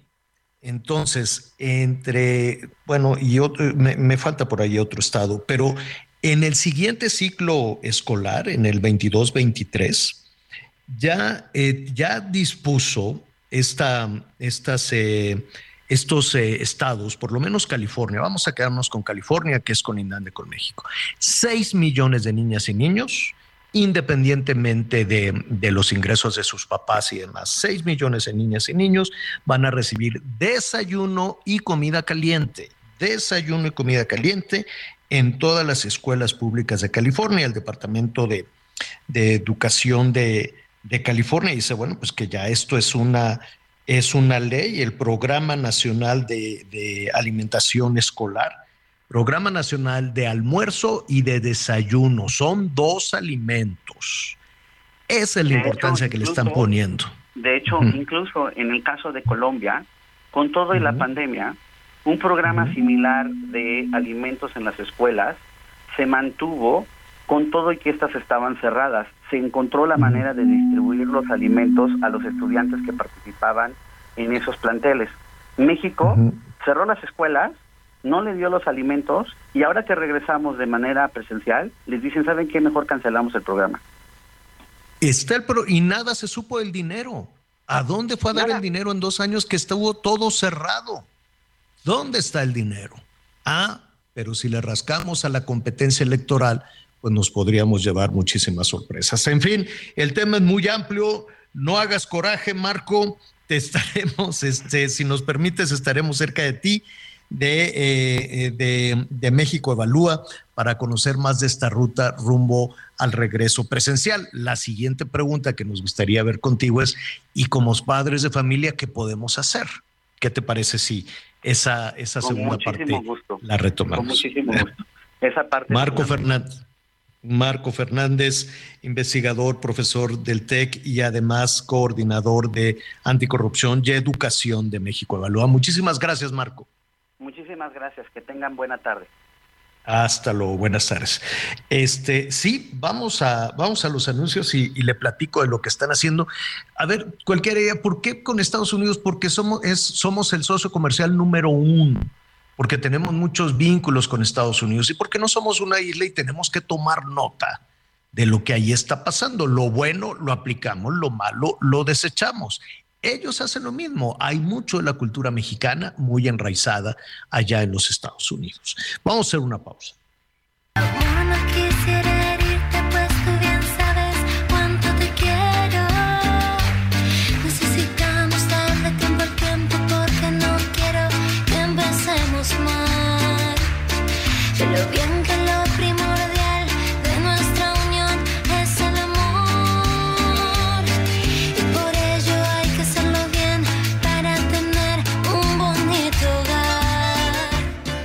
Conéctate con Ana María a través de Twitter, arroba Anita Lomelí. Sigue con nosotros. Volvemos con más noticias. Antes que los demás. Heraldo Radio, la H se lee, se comparte, se ve y ahora también se escucha.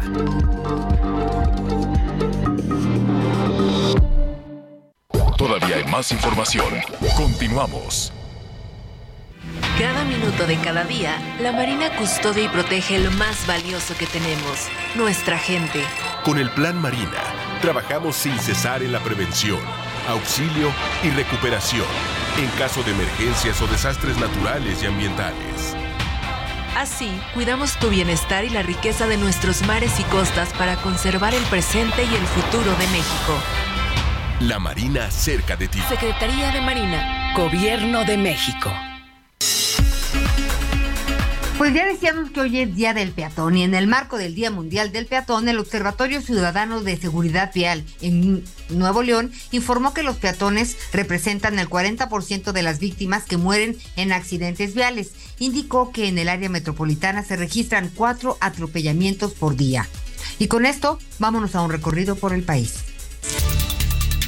La Fiscalía General de Guerrero dio a conocer que logró la vinculación a proceso de Bruno Plácido Valerio, líder de la UPOEC, organización indígena que integra a una de las autodefensas de mayor relevancia en la entidad, vinculada por los gobiernos federal y estatal con el grupo delictivo Los Rusos. A través de un breve comunicado, la Fiscalía indicó que el juez mixto de primera instancia dictaminó auto de formal prisión en contra de Plácido Valerio por el delito de robo agravado por hechos ocurridos en el municipio de Tlapa de Comonfort en 2016. El pasado 9 de agosto, la Fiscalía detuvo en Chilpancingo al líder de la autodefensa y lo trasladó al reclusorio de Tlapa en cumplimiento a una orden de aprehensión por el delito de robo específico y daños. Sin embargo, fue liberado en menos de 24 horas tras pagar una fianza. Desde Guerrero, Carlos Navarrete. por falta de mantenimiento, el arco de bienvenida del municipio de Coaxintla, ubicado en la zona norte del estado de Veracruz, colapsó la mañana del martes 16 de agosto. La infraestructura se encontraba sobre la carretera Poza Rica hacia la cabecera municipal de Coaxintla, en el tramo conocido como Tajinchote. En un video que circula en redes sociales se observa el momento exacto en que el arco se desvanece, poco después de que se escuche un sonido por las grietas que se formaron en la estructura. Vecinos de la zona comentaron que el arco de bienvenida fue construido hace unos 14 años y se encontraba cerca del panteón del municipio de Poza Rica, conocido como Santísima Trinidad. Sin embargo, la obra del artista Teodoro Cano no recibió mantenimiento durante todo ese tiempo, lo que ocasionó que esta colapsara. Informó desde Veracruz Juan David Castilla. En el marco de la presentación pública del Plan de Estudios de Educación, la jefa de gobierno de la Ciudad de México, Claudia Sheinbaum, afirmó que con el nuevo modelo educativo de la actual administración se dignifica y reconoce la labor del magisterio, a diferencia de sexenios anteriores en los que cerraron los espacios educativos y abandonaron a los jóvenes. La mandataria capitalina destacó que ahora se reconocen los derechos de los estudiantes como sujetos activos que fomentan la solidaridad frente al individualismo y la democracia frente al autoritarismo. Asimismo indicó que la construcción de la educación como centro de la transformación y que actualmente se hacen nuevas preparatorias y universidades para atender a los jóvenes en todo el país. Informó Liz Carmona. Lo mejor de México está en Soriana. Lleva el durazno Prisco a 29.80 el kilo o el tomate guaje a 11.80 el kilo. Y además, 20% de descuento en todas las manzanas a granel. Sí, 20%. Martes y miércoles del campo de Soriana. Solo 16 y 17 de agosto. Aplican restricciones.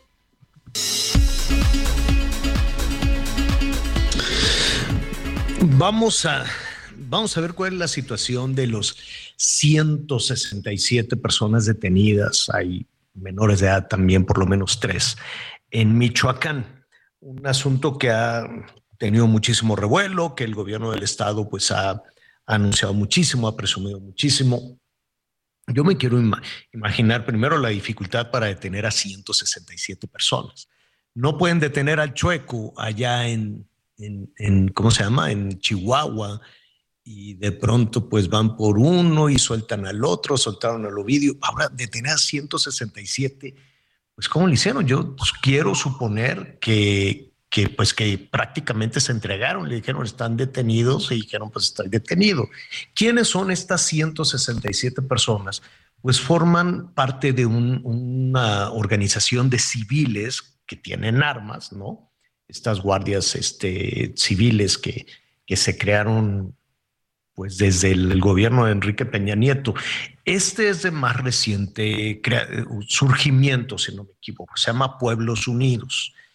En, en, en, su origen, al parecer, ya le platicaré, ya le vamos a preguntar un momentito más a nuestro compañero Jorge Manso. Este, al parecer, eh, pues los productores de aguacate lo los tienen verdaderamente asolados ya los extorsionadores, ¿no? Eh, diferentes eh, cárteles del crimen, no necesariamente de las, de las drogas, les dicen, este camión es para mí, ya hacemos esto. O sea, yo sé que muchos productores de aguacate eh, y sobre todo nuestros amigos que nos escuchan allá en Michoacán lo saben. Este, aguacate y limón, Javier. Aguacate y limón también. Sí, sí, sí, los limoneros también la han padecido, incluso todos los transportistas que tienen que cruzar por ciertos municipios después de que salen de la zona de Lázaro Cárdenas, que eso también ha implicado un incremento eh, en el transporte de mercancías, porque tienen que cobrar unas cuotas altísimas porque ya sea que quieran salir hacia la zona de Nayarit, hacia la zona, perdón, de Colima, hacia la zona de Jalisco, o incluso hacia la zona del centro del país, por todos lados los detienen, los extorsionan si no les quitan las unidades. No será, eh, así como agarraron a 167, no pueden agarrar a 167 extorsionadores de los productores de aguacate y de limón. Me pregunto, eh, no, no, no sé si estos personajes del de, de, de, pues ahora le dicen cártel, Pueblos Unidos. Habrá que ver si era un cártel, si estos mismos pues que habrían surgido para defender a los productores, pues también se convirtieron en, extorsionadores. Es decir, hay muchas interrogantes alrededor de todo esto. Y estos 167 vivían bien, tenían sus esclavas de oro, ¿no? Sus cebillotas, sus camionetotas, andaban ahí repartiendo el dinero con la banda detrás y, todo esto. O sea, realmente son unos delincuentes buscados 167, pues ¿cómo se esconden 167? El hecho es que están detenidos y vamos a ver cuál es la situación eh, en este momento. Si son criminales, pues que la paguen. Jorge Manso, ¿cómo ah. estás? ¿Qué tal, Javier? Ana María, Miguel. En estos, en estos momentos me encuentro justamente en el exterior del Centro de Reinserción Social David Franco Rodríguez, a donde fueron ingresados ya eh, los 167 detenidos en este operativo policial que se llevó a cabo en el municipio de Uruapan, eh, personas que se les localizaron armas de uso exclusivo del ejército, que es uno de los delitos que se les imputan. Eh, fueron ingresados, pero no han sido vinculados a proceso. Esto luego de que el abogado de los eh, ofendidos, en este caso de los detenidos, eh, solicitó la duplicidad del plazo. Entonces, al tratarse de delitos graves, los que se les imputan, pues han sido internados en el cerezo. En tanto, se reanuda esta audiencia. Así es que un operativo impresionante el que se llevó a cabo, obviamente también por la cantidad de personas que eran trasladadas, operativo que fue encabezado por la Guardia Nacional, el Ejército Mexicano y bueno, también participó la Policía eh, del Estado. Eso es lo que está ocurriendo en estos momentos. He escuchado ya los planteamientos que haces, Javier, en torno a, a, la... ¿A quiénes son ellos, no? De Pueblos Unidos, en efecto. Pueblos Unidos, eh, inicialmente cuando se anuncia su creación, surgen en el municipio de Ario de Rosales, una zona donde eh, hay una alta producción de aguacate. En ese momento surge una organización de civiles armados y, eh, pues bueno, desde entonces el gobierno del estado desestimó la presencia de grupos de civiles y aseguró que tienen que deponer las armas, que tenían que deponer las armas. Esto fue lo que ocurrió en ese momento. El movimiento fue creciendo de manera, eh, pues, paulatina. Fueron después incursionando al municipio de Salvador Escalante, eh, y municipios aledaños, Tacámbaro, hasta que llegaron al municipio de Pátzcuaro, que fue donde tuvieron el primer, el primer freno. Eh, ¿Por qué al tratarse un pueblo mágico, la incursión de este grupo generó una estridencia social importante y fue cuando se prendieron las alarmas porque el movimiento estaba creciendo. Eh, hasta este momento no hay una postura oficial por parte de la autoridad al tratarse de, eh, pues si es un, un grupo eh, criminal, el de Pueblos Unidos. Sin embargo, la autoridad lo que se ha dicho es que no deben existir grupos de civiles armados y cualquier grupo que se ostente, ostente perdón, como grupo de autodefensa no existe, puesto que las autodefensas no son reconocidas y la autoridad es la que se hace cargo de la de la seguridad. Es lo que ha dicho la autoridad. En este caso, que es lo que dice la ley, Jorge. ¿no? La ley dice que el Estado tiene el monopolio del uso de la fuerza Vaya, el Estado para eso existe, pues, ¿no? En el mundo, para gobernar a los ciudadanos. Pero ¿y si no lo hace, quién lo hace? En efecto, los, los familiares fueron los que eh, aseguraron que ellos, en efecto, estaban armados, pero es como un, un tema de protección. Ellos aseguran que la incursión de grupos delictivos en sus comunidades son justamente las razones por las que ellos surgen como, como este grupo de civiles armados y estaban defendiéndose de los grupos eh, del crimen. Yo hasta este momento no conozco con precisión cuál fue el motivo que obligó a estos civiles a bloquear tanto la carretera libre de Pátzcuaro a Uruapan como la carretera de eh, la autopista siglo XXI. Ha habido posturas oficiales, posturas de funcionarios que aseguran que el Grupo Pueblos Unidos se preparaba para incursionar en el municipio de Uruapan y que fue una de las razones por las que eh, justamente fueron eh, desarticuladas eh, con este operativo, llegaron, disiparon el bloqueo y posteriormente fue que localizaron las armas de uso exclusivo del ejército y fue por ello que fueron detenidas estas 167 personas. Lo que ¿Para, ¿Para qué querían incursionar en, en Uruapan? Es una plaza, según lo que se ha informado, una plaza en disputa por el grupo por los grupos del crimen organizado. Es una es el lo dijo incluso el alcalde de Uruapan, es el centro financiero de Michoacán. ¿Por qué? Porque finalmente es eh, el lugar en donde se concentra la mayor cantidad de recursos producto del, del, aguacate. Entonces, es una plaza que en este momento está disputada por los grupos del crimen organizado y aparentemente iban a, pues a pelear la plaza, en pocas palabras es lo que, lo que se aseguraba. El grupo que tiene eh, presencia es el cártel Jalisco Nueva Generación y bueno, eh, lo que buscaban incluso es eh, pues justamente avanzar en el municipio de Uruapan. Esa es la postura oficial, no pues si esa, si esa, Jorge, si esa es la postura oficial de impedir que eh, Pueblos Unidos se enfrentara al cártel Jalisco es allanarle el camino al cártel Jalisco. Podría, este, esa es una de las interpretaciones y una de las críticas que ha habido en estos momentos, porque finalmente los 167 detenidos, y es que son parte del grupo Pueblos Unidos, pues es un grupo que surge justamente para eh, como oposición o para defenderse, para defenderse del cártel Jalisco. En efecto, es una de las de las posturas que ha habido. Entonces, esto es lo que, insisto, no tengo muy claro porque no... Sí, no, no, todavía falta, falta conocer más los argumentos, las, las argumentaciones, los delitos que se le imputen. Lo que sería este, importante, lo que sería exitoso. Efectivamente, la ley, ¿no? La ley señala que no debe de haber civiles armados. La ley señala que el Estado es el que tiene el monopolio en el uso de la fuerza, quien tiene que aplicar la ley. Entonces sería muy interesante que así como agarraste a 167 de este grupo, pues agarres a todos los demás. ¿Cuántos cárteles hay en Michoacán, Jorge Miguel? Por lo menos son siete.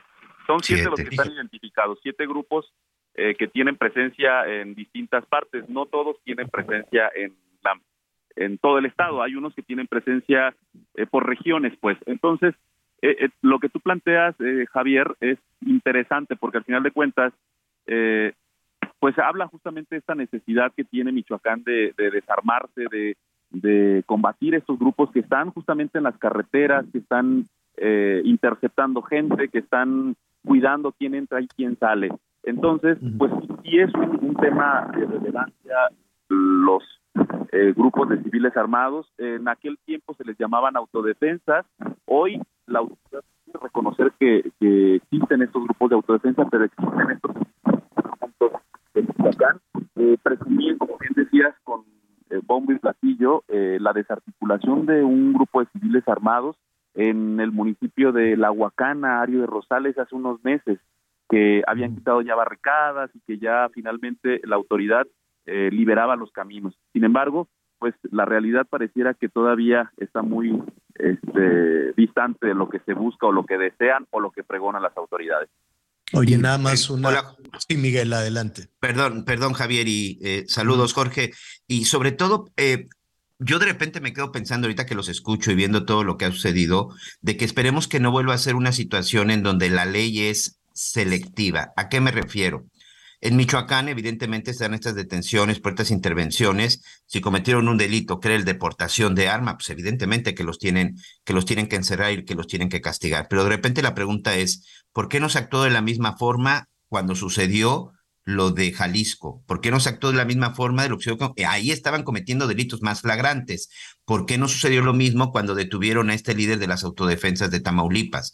¿Por qué no sucede lo mismo con Chiapas? Es decir, Hoy en México estamos llenos de autodefensas y estamos llenos de grupos armados que han generado caos y que han cometido delitos. Bueno, el de hecho de lo que sucedió en Ciudad Juárez, ahí fueron homicidios, fueron homicidios y no hubo personas detenidas o por lo menos no en esta en esta magnitud. Yo no voy a defender a las autodefensas porque están violando la ley, pero de pronto sí recordar que esas autodefensas surgieron porque hubo una ausencia de autoridad en esos municipios y en esas regiones, Javier y Jorge sin duda, sin duda, Miguel, lo que tú comentas es, muy importante. Como dato adicional, tres personas que fueron detenidas en, este operativo fueron subidas, eh, a diferencia de las demás que iban en camiones, fueron subidas a un vehículo blindado. No se ha revelado la identidad de las personas. Sin embargo, eh, causó extrañeza que solo tres eh, personas hayan sido subidas justamente a esta unidad de la Guardia Nacional, blindada, un vehículo que, que, pues bueno, incluso fue el que encabezó este operativo. Quiero suponer que es porque no cabían en las demás unidades, o bien podría también tratarse de gente que está identificada con algún con algún liderazgo dentro del grupo que fue detenido. Claro. Entonces, esto es Oye, una, una última cuestión, no, no sé si existe alguna denuncia eh, formal de, de, de, de, algún aguacatero, de algún productor de limón que diga, es que estos de Pueblos Unidos son extorsionadores y vienen a los negocios y andan ahí extorsionando en los caminos. ¿Hay, ¿Hay alguna denuncia en ese sentido? Hasta este momento no hay ninguna denuncia. Eh, públicamente sí hay denuncias, pues, pero no con voz y, y nombre, solamente trascendidos. Pero me daría la tarea justamente de conocer el sentir de, de los productores de aguacate de estas regiones, de, la, de la gente que está en, en Ario de Rosales, en la Huacana, que es en donde surgen, y bueno, también todos los detalles que yo les pueda aportar para no estar eh, haciendo suposiciones, ni mucho menos estar dándoles información de manera muy concreta. Pero ha sido muy útil tu comentario y tu punto de vista, como siempre, Jorge, un analista, un periodista de muchísimo reconocimiento en toda la región. Muchísimas gracias, Jorge. Al contrario, Javier, Ana María y Miguel, un gusto y por supuesto informándoles de manera muy puntual desde Michoacán.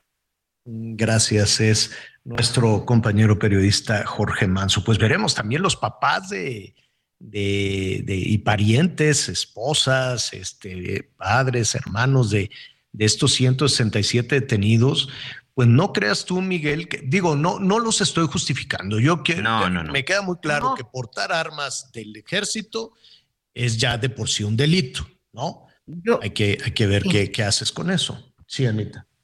Sabes que escuchando toda, toda la información, el contexto, qué difícil, ¿no? Si los detienen, porque los detienen, si no los detienen, porque no los detienen.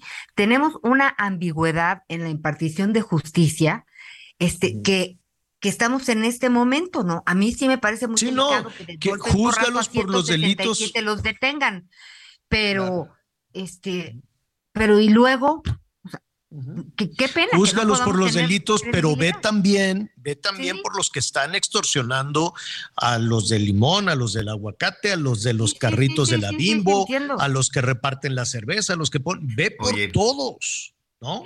Miren, en lo que está en lo que estamos platicando esto, déjenme contarles que en la Ciudad de México, en este momento, se están llevando a cabo tres operativos simultáneos que ya ha provocado muchas reacciones en las redes y en los diferentes medios de comunicación, porque llegaron una cantidad importante de policías a tres direcciones. Tres direcciones exactamente es en donde se está llevando a cabo el operativo. Una de ellas es la calle de Doctor Atl número 6 entre San Cosme llamado Nervo, en la colonia Santa María la Ribera, en la alcaldía Cuauhtémoc. Otra es en la zona de reforma número 26, prácticamente está entre la zona de, de Bucareli y si no me equivoco, lo que es también la zona en donde se encuentra la esquina de la información, ¿no? Ahí muy cerca. Y otra en Insurgente Sur y el eje 7. Esto pues muy cerca incluso de las instalaciones del Heraldo. ¿Qué es lo que está sucediendo? Son tres empresas de estos llamados call center en donde se están haciendo llamadas, uno, para ofrecerte de esos famosos préstamos y que termina siendo un robo y también un robo de datos. Y también, Javier, eh, de acuerdo con lo que está anunciando la propia jefa de gobierno, son de esas aplicaciones de préstamo por redes sociales y en donde también de pronto se realizan trabajos, o mejor dicho, se realizan actos como extorsión. Pero bueno, aquí lo que les quiero decir es que mientras allá se están tratando de defender de los extorsionadores con armas, en otros lados, pues tenemos extorsionadores o tenemos delincuentes que se establecen en empresas y que de esa manera, créanme, que defraudan y que roban todavía mucho más dinero que lo que se ver, ¿cómo le hacen? ¿A quién, ¿A quién agarraron? ¿A los del call center? Exactamente, señor. Hay un operativo dentro, del, de, los, dentro de estos edificios, dentro de estas tres este, eh, sedes que ya les comenté, son empresas establecidas como call center, en donde supuestamente te realizan llamadas para ofrecerte una serie de servicios, pero que se ha identificado que desde ese call center te roban tus datos o te enganchan para que realices depósitos de supuestos préstamos y a la mera hora pues se cometen en un fraude. Son de esos préstamos que te dicen, si tú ahorita depositas 100 pesos, en dos horas te hago un préstamo de 5 mil pesos, nada más paga casi casi los derechos de los derechos de, de, la administración o del manejo o algo por el estilo. Sí, sí, y pues todo el mundo quiere que le regalen dinero. Nadie le va a regalar dinero. Si no tiene identificado el número, no conteste. Si le ofrecen, le, le ¿cómo, cómo, cómo dicen en la Ciudad de México? Le venimos ofreciendo, ¿no? Así si le dicen, le venimos ofreciendo. Eh, si alguien inicia con esa frase, cuelgue inmediatamente. Este, por el uso no adecuado del lenguaje. Pero además, mucho cuidado, no hay dinero gratis, nadie le va a regalar absolutamente nada, cuelgue de inmediato.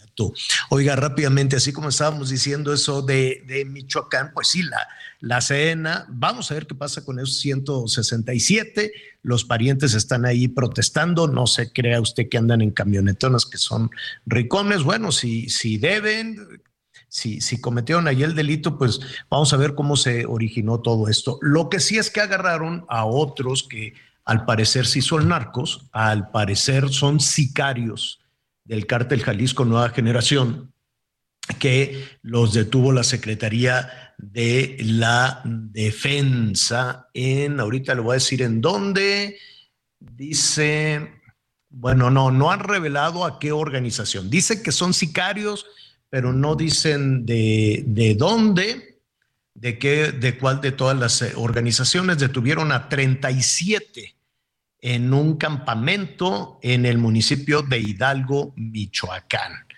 Eh, ¿Y cuántas son? Pues lo que tú decías, Miguel, ahí en Jalisco está el cártel Jalisco Nueva Generación, que es el que está dominando, y de ese pues no hay ningún, no, no, no hay nada. Están los Correa, los Templarios, la familia michoacana, la nueva familia michoacana. Eh, ¿Cuántos van ahí? Bueno, ¿cuántos me dijiste? ¿Cuántos? Van cuatro. Van cuatro, pues me faltan cuántos. Hay otro grupo que se le conoce como los ardillos y también una incisión que queda todavía de los de los zetas, que fueron los que realmente en su momento pues, estuvieron predominando, que fue lo que provocó el inicio de la familia michoacana. Pues hay mucha tarea ahí en, en Michoacán. Veremos qué es lo que sucede con, con estos eh, jóvenes y qué es lo que sucede con ese, con ese call center. ¿Ustedes no han recibido esas llamadas, mafufas? Ah, sí, yo sí. Sí, y por mensaje, además de esas llamadas también de que te ofrecen trabajos. A mí me acaba de llegar una oferta de trabajo en donde me ofrecen pagarme 7 mil pesos la hora, señor. Estoy seriamente, seriamente pensando en darle las gracias. Yo le voy a Siete mil ahora, Miguel, pero si tú eres casto y todo, que, que mucho cuidado. Siete mil pesos la hora me están ofreciendo. Algo has de trabajar muy bien. En una propuesta que me llegó por teléfono, no me leí. Bueno, ya, ya no sé qué Oye, no será idea poniéndote un cuatro, dice a, lo mejor es la idea que te manda así el mensajito y dice, a ver si, cae, este malvado. Hacemos una pausa y volvemos. No, ya nos vamos, señor. ¿Cuál pausa? Ah, ¿A dónde vamos? Ya vámonos. Ah, ya, acabamos. Oye, ah, vámonos pues. Este, ¿qué va a haber? Sopita de verduras, caldito, qué rápido se nos fue el día. Anita Lomelí, gracias. Buenas tardes, buen provecho, gracias. Bueno, Miguelón, gracias. Hasta mañana.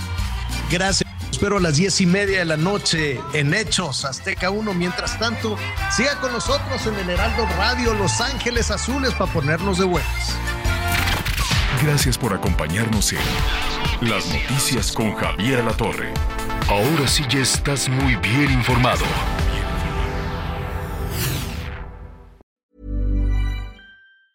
Even when we're on a budget, we still deserve nice things. Quince is a place to scoop up stunning high-end goods for 50 to 80% less than similar brands. They have buttery soft cashmere sweaters starting at $50, luxurious Italian leather bags, and so much more. Plus, Quince only works with factories that use safe, ethical, and responsible manufacturing. Get the high-end goods you'll love without the high price tag with Quince. Go to quince.com/style for free shipping and 365-day returns.